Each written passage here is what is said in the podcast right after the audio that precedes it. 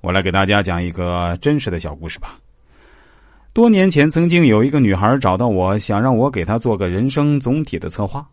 我当时就对她说：“姑娘，你其实很适合做销售的。”她一听我这样说，赶紧说：“啊，不行不行，师傅，你是不是看错了？我这个人从小最大就是笨，那我真的没有做销售的天赋。我从小就自卑，我来自一个贫困县的农村家庭，家里兄弟姐妹众多，我差不多是最不受宠爱的那一位。”在学校读书的时候啊，我就是一个从来都不敢举手发言的学生，老师基本上也注意不到我。我甚至可以这样说啊，如果我现在回到母校，我百分之百肯定没有一个老师会记得我的名字。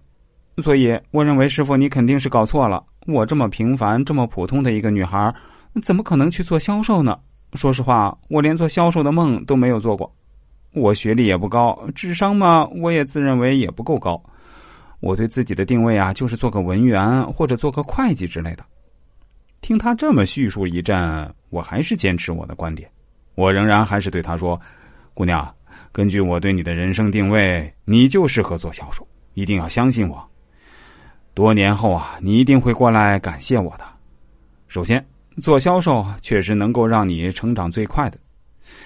销售需要的不仅仅是口才，当然口才很重要，但不是最重要的。”我们看那些行业内的销售冠军，往往都不是口才最好的。在进入销售行业的前期，你就用自己的热情以及作为一个农村女孩的淳朴去打动顾客。